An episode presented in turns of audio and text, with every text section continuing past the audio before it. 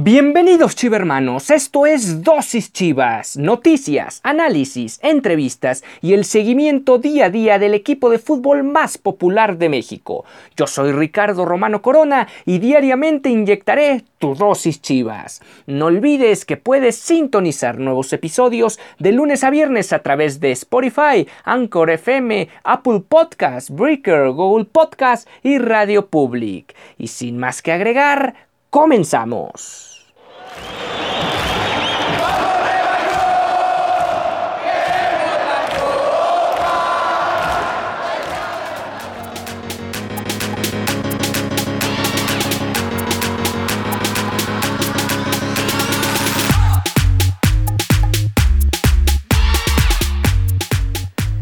Estamos arrancando Dosis Chivas, el espacio deportivo de la institución más importante de México. Hablamos del Deportivo Guadalajara.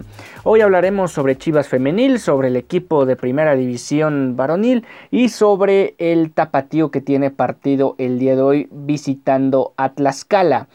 Chivas Femenil tuvo una noche amarga este lunes, perdió en la frontera del norte del país, digamos y tal cual en la última frontera que existe entre o el inicio de México y el final de Estados Unidos como se le quiera ver en territorio de las Cholas. Dos por uno cayeron en el Estadio Caliente, esto correspondiente a la jornada 9 del Guardianes 2021. Y bueno, el equipo del Chore Mejía tendrá que darle la vuelta a la página y pensar en su próximo rival que será Toluca. Esto dentro de la doble cartelera que tendrá esta semana la Liga Femenil. Hay jornada doble para compensar lo que fue el periodo de fecha FIFA reciente. A pesar de la derrota, Chivas Femenil se mantiene tercero de la tabla general. Eh, con misma cantidad de puntos que Pumas, solo con mejor diferencia de goles, además de eh, solo estar superadas tanto por Tigres como las Margaritas del Atlas que también cayeron en esta semana. Cómo se presentó desde un inicio el cuadro del Chore Mejía. Fue con Blanca Félix en la portería, Jacqueline Rodríguez, Michelle González, Miriam García, Damaris Godínez, Miriam Castillo, quien fue amonestada al 57, Susan Bejarano, amonestada al 86, Isabela Gutiérrez, quien salió al 61 por Gabriela Valenzuela, Jocelyn Montoya, quien también salió del cambio dándole paso a Lía Romero al 82, Alicia Cervantes y Anet Vázquez, quien salió al medio tiempo por Carolina Jaramillo, que ya regresa de alguna manera al cuadro principal de este conjunto. Eh, el partido empezó con, con, opciones dinámica y manejo del equipo tapatío. La primera ocasión que tocaron la puerta fue el minuto 3. Miriam Castillo puso la bola entre líneas para Jocelyn Montoya. Sin embargo, la arquera Ixel González de las Cholas achicó y evitó el primer gol del partido. Al 12, Anet Vázquez probó suerte desde el semicírculo del área. La pelota salió ah, directamente a eh, a la portera Itzel González y se pudo quedar con ella. Cinco minutos después, al 17, Sheila Pulido llegó a línea de fondo, metió un servicio a primer poste, sin embargo el testarazo de Renae Cuellar se fue por arriba y con esto Blanca Félix y sus compañeras se salvaban de recibir el primer gol en contra. Anet Vázquez estuvo cerca de sorprender al 36 en mediante un tiro libre. Eso fue lo más rescatable, digamos, después de los primeros 20 minutos que el juego se enfrascó en el medio campo. Eh, ya en la última jugada del primer tiempo, aprovechó el equipo de Tijuana para adelantarse en el marcador. Renae Cuellar aprovechó una serie de rebotes dentro del área y pudo definir cruzado ante Blanca Félix. Sin embargo, el rebaño logró em, empatar este marcador apenas iniciada la segunda mitad y ya con el ingreso de Carolina Jaramillo. Fue Alicia Cervantes quien ingresó al área. Luego de aguantar algunos jalones de Priscila Padilla, metió un pase retrasado en busca de alguna compañera suya. Sin embargo, la zaguera Karen Hernández, en su afán de cortar la jugada, empujó a, la jugadora de Chivas y, eh, perdón, empujó el balón y lo terminó incrustando en la, en la portería, en la portería propia. Con esto se empataba el partido. Al 53 Alicia Cervantes se apoyó con Jocelyn Montoya. Esta intentó clear la portera del cuadro de las Cholas, sin embargo el balón se fue por arriba. Eh, el equipo de, de Tijuana al 56 volvería a tener otra oportunidad clara de gol y con esto, eh, después de otra serie de rebotes, la pelota le cayó a Rosa Aguiar y ella tuvo la capacidad para vencer a Blanca Félix. Con esto tomaban la ventaja que a la postre sería la decisiva. Jaramillo tuvo a bien filtrar un balón al 77 para Gaby Valenzuela. Esta intentó disparar a la portería, sin embargo fue desarmada en la última instancia. Con esto se acabó el partido allá en la frontera. Vaya, vaya que le cuesta trabajo tanto al varonil como al femenil jugar en esa cancha artificial. Y bueno, al final se, regresan con las manos vacías. El próximo partido, recuerden, lo podrán seguir a través de Chivas TV se va a disputar el jueves en contra de Toluca y este juego será a las 9 de la noche, tiempo del centro de México.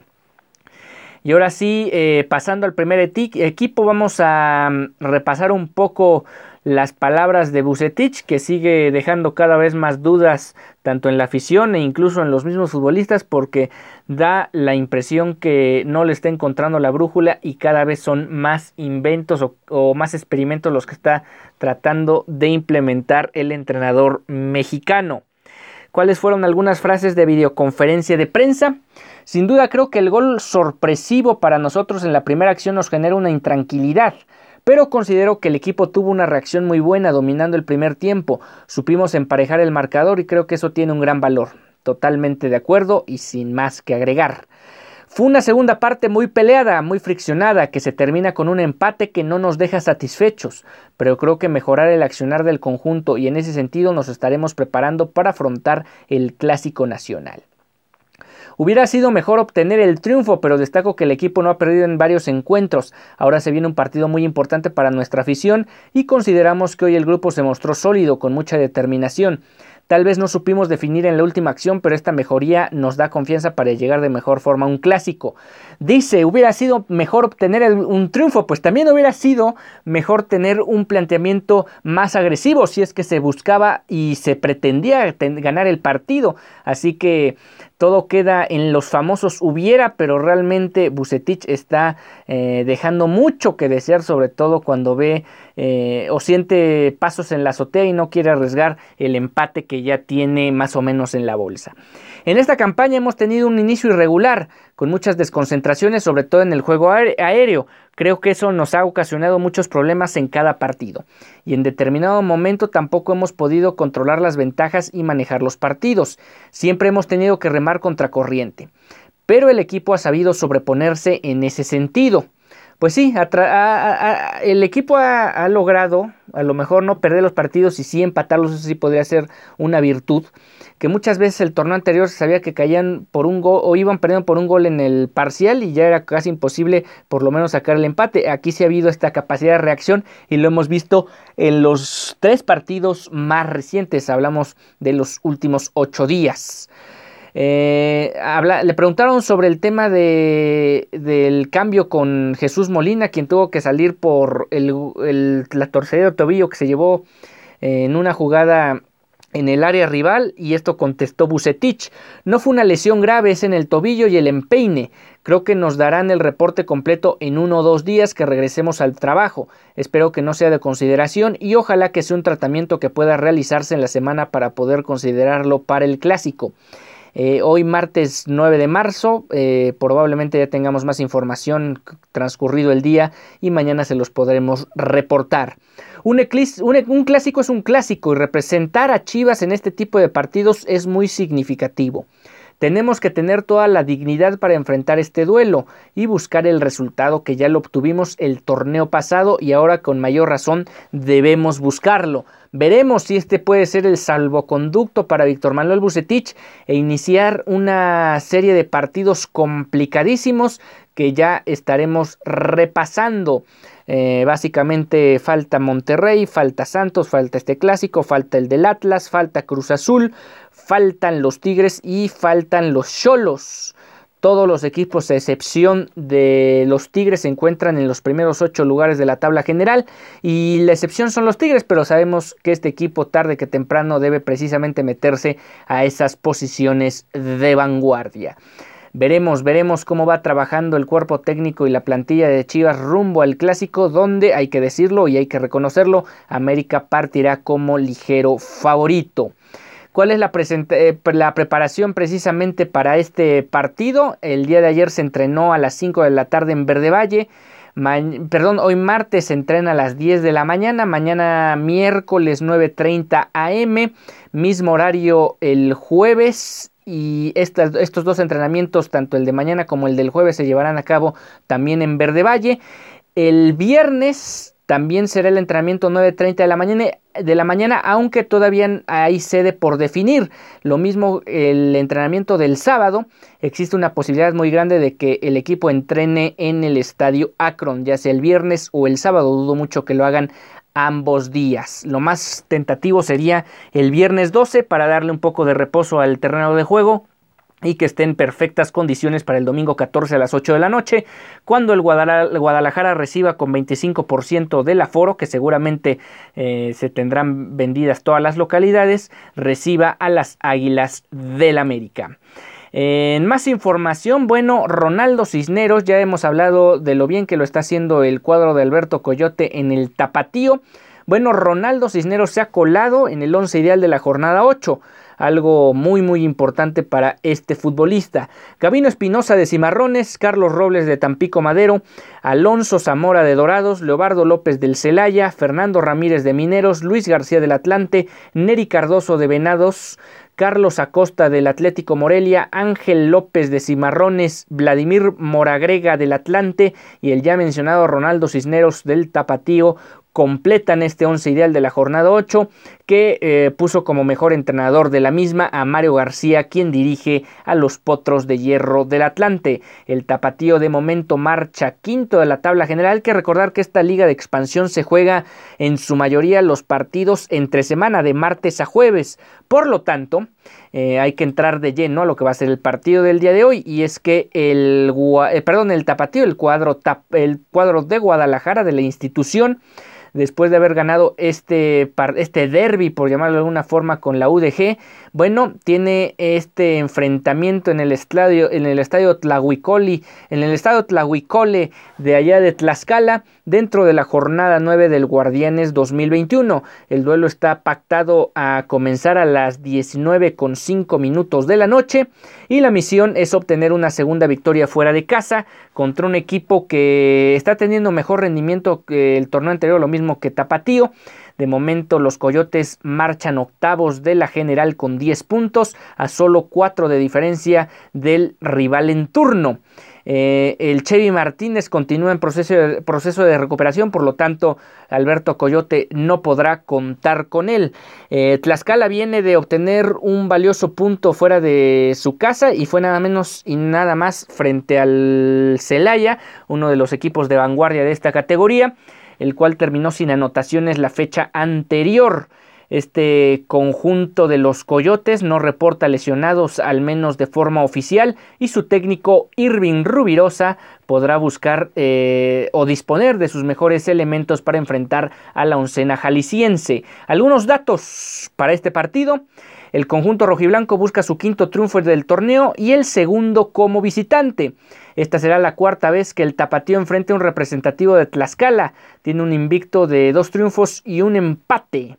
Ronaldo Cisneros, el ya mencionado jugador que llegó al 11 ideal de la Liga de Plata de la jornada 8, fue considerado en, en esa categoría y está mostrando cualidades muy muy importantes como para convertirse en un referente importante de este equipo, ya que en la primera división pues tanto no ha tenido oportunidades como tampoco las pocas que le han dado o le han brindado ha repercutido en un revolucionario a la hora de venir desde la banca.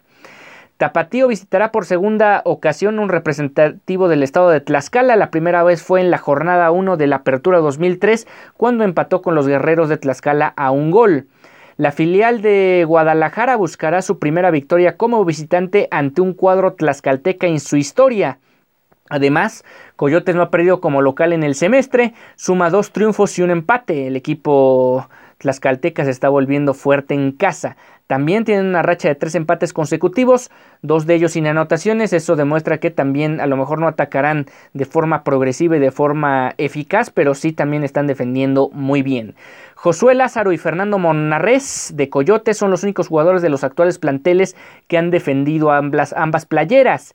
Y finalmente la cuarteta arbitral para este encuentro está conformada por Iván Antonio López Sánchez como árbitro central, estará apoyado en las bandas por Jair de Jesús Sosa Garzay y Pedro Ramírez Puga como bandera número 2. Además, el cuarto árbitro será Luis Alfredo García Rodríguez. Estos árbitros, que dicho sea de paso, son también parte o forman parte de las fuerzas básicas del gremio y como tal, eh, si siguen teniendo un desarrollo continuo, pausible y con resultados positivos, los veremos tarde o temprano en primera división.